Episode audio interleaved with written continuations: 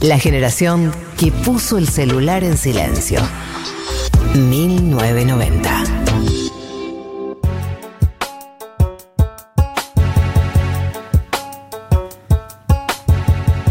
Faltan tres minutos para las 15 y 10. Ah, ok. Buenísimo.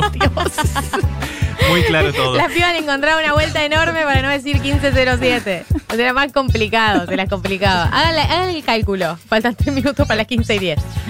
22 grados 6, va aumentando la temperatura. Para las 16, cuando termine este programa, va a ser la temperatura perfecta para que salgan, pero todavía no. O si salen con parlante o auriculares. Marto. Esta semana le dije a Marto, me siento en mi mejor momento de conocimiento económico. Esto es verdad. Le, esto es verdad, existe sí, el sí, chat. Le dije, me siento en mi mejor momento. Estoy para dar un curso de economía de gente que no sabe de economía para gente que sabe menos. Yo siento que estoy para explicarle a la gente que sabe menos que yo. Les puedo explicar algunas cosas que sé.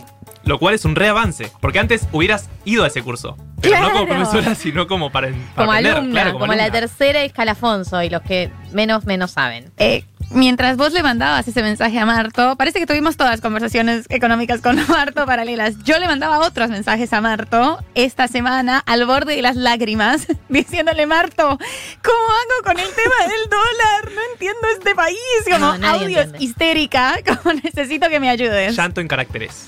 Llanto en caracteres y bueno, eh, mucho llanto hubo esta semana porque el dólar blue se iba, se iba, se iba y esta semana bajó el dólar blue, el dólar CCL y el dólar MEP. Te hablo como una especialista, y, pero el pueblo, que no soy yo, porque yo ya manejo una información, quiere saber cuántos dólares tenemos, por qué nos importa y por qué bajó el dólar blue esta semana. Bueno, vamos a empezar con eso que preguntaste vos, Cali. ¿Cuántos dólares tenemos? Tenemos un montón de dólares hoy en día en la Argentina.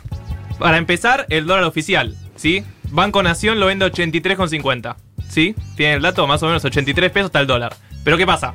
Nadie accede a eso, muy poca gente. ¿Quién es? ¿Quién accede a ese dólar? Bueno, si querés importar, por ejemplo, vas a ese dólar, es el dólar oficial. Ahora, ¿qué pasa? La gente, la gente en la calle, ¿sí? Habla del dólar solidario, que es el dólar oficial, más el 30% del impuesto país, más el 35% de la retención del impuesto a las ganancias. que es eh, los 200 dólares que se, pu- que se pueden Claro, comprar. Esos 200 dólares que algunos Que pueden algunos. comprar, bien no. por ellos, Yo no. está en 138. O sea que el lunes, cuando abran los bancos, si vos, oyente, podés comprar 200 dólares mensuales, cada dólar te va a salir 138. ¿Por qué? Porque es el oficial más el 30 más el 35. Ok.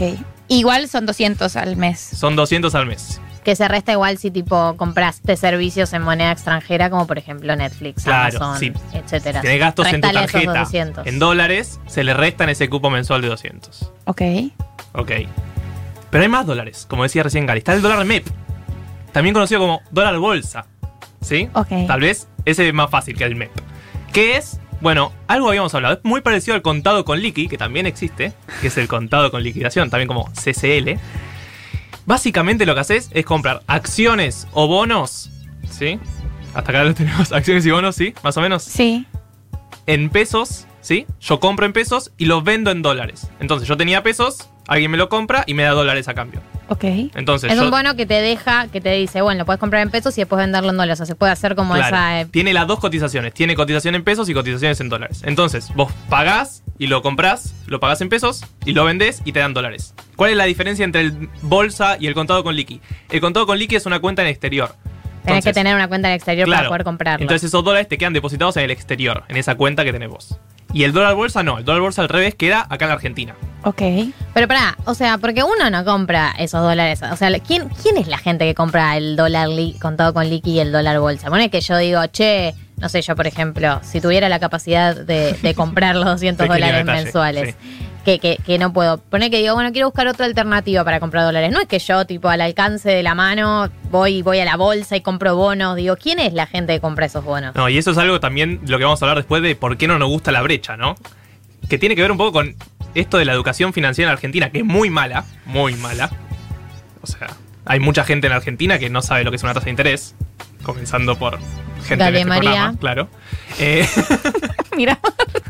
No, Yo lo aprendimos lo en sé. el primer glosario. Claro. Mentira, yo, sé, yo sé lo que es una tasa de interés. pero bueno, se entiende lo que voy. La Argentina, el, Sí. el país entero, tiene muy poca educación financiera. Si uno ve, por ejemplo, Friends compran acciones. En Argentina ninguna serie del mundo podría Claro. ser que compran acciones como un juego. Bueno, eso también influye en que la gente que no tiene educación financiera va al dólar blue, que es mucho más caro que el Claro. dólar bolsa o el dólar contado con liqui. Entonces, si tenés educación financiera y podés acceder al dólar bolsa, está 140 aprox. El contado con liqui está aprox 155. Pero el dólar blue está 170. Y eso que bajó. Claro. Antes, la semana pasada, casi llegaba a los 200.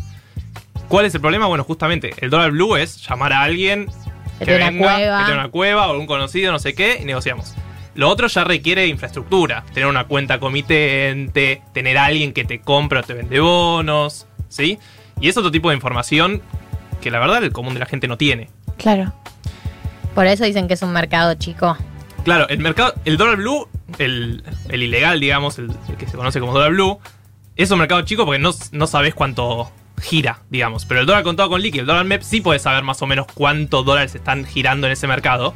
Es chico en el sentido de que hay, hay pocas empresas que van ahí, pero, a ver, hay poca plata en comparación con lo que se mueve en el dólar oficial, pero son muchas empresas, porque las empresas, si quieren vender dólares, si tienen dólares y lo quieren vender, van a venderlo a este dólar que le da 150 pesos, no al dólar oficial que le da 83. Pero el otro día Guzmán dijo en una entrevista, la entrevista en Radio con Vos con 7K y Tenenbaum, que era un mercado chico y entonces con que un par de personas lo quieran comprar más caro ya te cambiaba la cotización. Claro, es lo que decía, se mueve muy poco dinero en comparación con el otro mercado que es el del Banco Central. Entonces, si yo ofrezco dólar contado con liqui a 200 y nadie más ofrece, me lo tienen que comprar a 200, ¿entiendes? Claro. O sea, al haber poca oferta, porque el Estado está influyendo poco en ese mercado, y ahora vamos a hablar un poco justamente qué hizo Martín Guzmán esta semana, genera que tenés menos control de esos mercados, y eso es lo que te genera la brecha. Vos podés de a poquito ir influyendo en esos precios, pero no tanto como si fuera el dólar oficial del Banco Central. Bien. Y ahí vamos, entramos a qué es lo que pasó esta semana, qué es lo que nos importa. Martín Guzmán, el ministro de Economía que merienda tostadas Con palta. Con palta y toma agua. y toma agua, como pueden escuchar en el perfil que hicimos hace un par de semanas. Previously on 1990. Así es.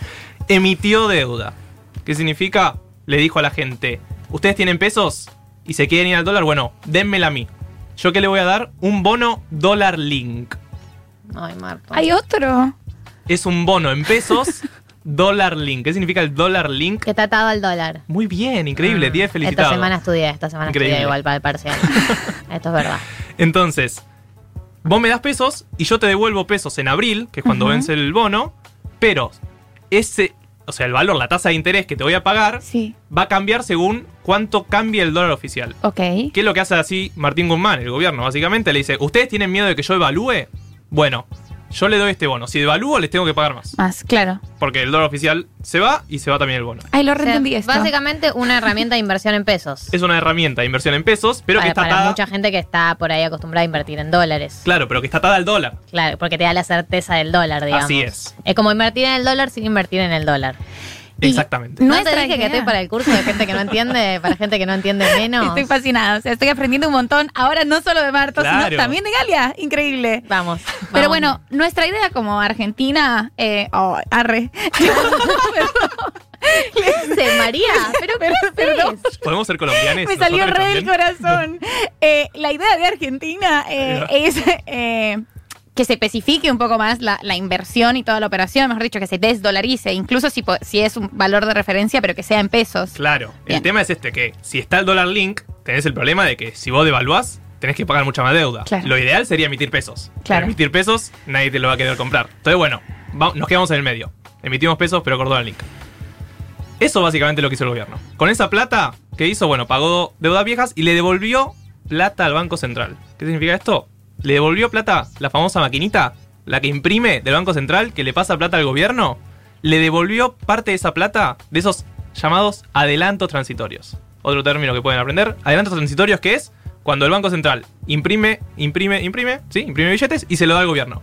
Se llama un adelanto transitorio. Bueno, le devolvió adelantos transitorios.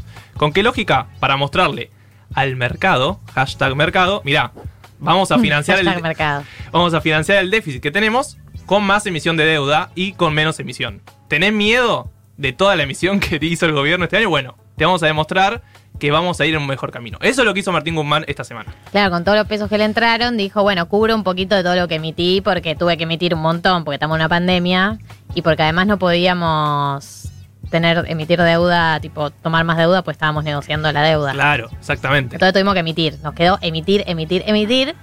Y ahora cubrimos un poquito con Un esto. poquitito. Por eso bajó el blue. Esa es una de las causas de las que se dice en la City. La City, siempre quise decir la City. Sí. Ay, sí. Yo siempre quise hablar con gente de la City, ¿viste? Mis fuentes de la City. Somos todos porteños, así que básicamente somos la City. Pero bueno, ¿por qué bajó el dólar? Una es esto: la gente que tenía muchos pesos se fue al bono dólar link. ¿Sí? Después habló mucho de manos amigas. Y este término, aparte, se replicaba. No es que ¿Qué decían. significa Era manos? manos amigas. Bueno, justamente como decía Guzmán, los mercados del dólar blue, del contado con liqui y demás, son chicos. O sea, si alguien va y pone mucha tarasca, baja el precio. ¿Qué dicen que pasó? Alguien fue a las cuevas del dólar blue ¿Ah, sí? y le dijo: Te vendo dólares. ¡Ay, Toma, baja los precios. Ay, qué ¿Entiende? lindo. Me gusta mucho esa movida. Esa- pero me ¿Por qué- parece- ¿Por qué no la hacemos más seguido? Bueno, el dólar blue no es injerencia necesariamente del Banco Central, ¿se entiende? O sea, sí, no Claro. queremos brecha y después la próxima podemos hablar de por qué no queremos la brecha y por qué no molesta tanto. claro, Pero ¿por qué no puede, tanto? no, Eh, no puede inferir tanto porque justamente es un mercado ilegal. Entonces, ¿qué hizo? Bueno, fue por el costado y le dijo a gente con dinero que no sabemos quiénes son, ustedes ofrezcan dolaritos, por Pero, favor, y bájenme el blue. Una pregunta, ¿no? Porque a nosotros nos importa el dólar blue en parte porque genera estas expectativas de devaluación. O sea, cuando se empieza a alejar mucho del dólar oficial, la gente dice, che, me parece que está medio desfasado, hay que devaluar. Y Guzmán sale en todos lados a decir, no voy a devaluar, no voy a devaluar, no voy a devaluar. Por más que hayamos logrado, yo me gusta porque me meto, hayamos logrado eh, bajarlo un poquito. María y vos. Todavía, María y Nosotras yo- las argentinas hemos logrado bajar el dólar. Así es. Todavía hay una brecha eh, amplia. Claro. El tema es que la, la brecha mínima va a ser del 65. Por lógica, si el dólar oficial que puede acceder la gente es más 30 más 35, la mínima Claro. brecha que va a estar el blue va a ¿Y ser ahora en 65. cuánto está la brecha? Ahora la brecha con blue está en 100. Claro. Y nuestro objetivo sería bajarla El objetivo sería a bajarla un aún más. 70, ponele. Claro, el dólar bolsa o el contado líquido está en 70, 80. Debería bajar más la brecha. ¿Por qué no nos gusta? Bueno, por un montón de razones. Hay muchas distorsiones. Los famosos incentivos en la economía. ¿sí? Nadie quiere venderle dólar al Banco Central porque te paga el oficial. Pero todos queremos comprarle. Porque nos lo dan a un precio barato. Eso ya en la economía lo aplicás en muchos meses distintos y te genera quilombos. Como por ejemplo en el que estamos hoy en día en la Argentina. Bueno, Marto, ha sido bello y muy, muy claro tu glosario del día de la fecha.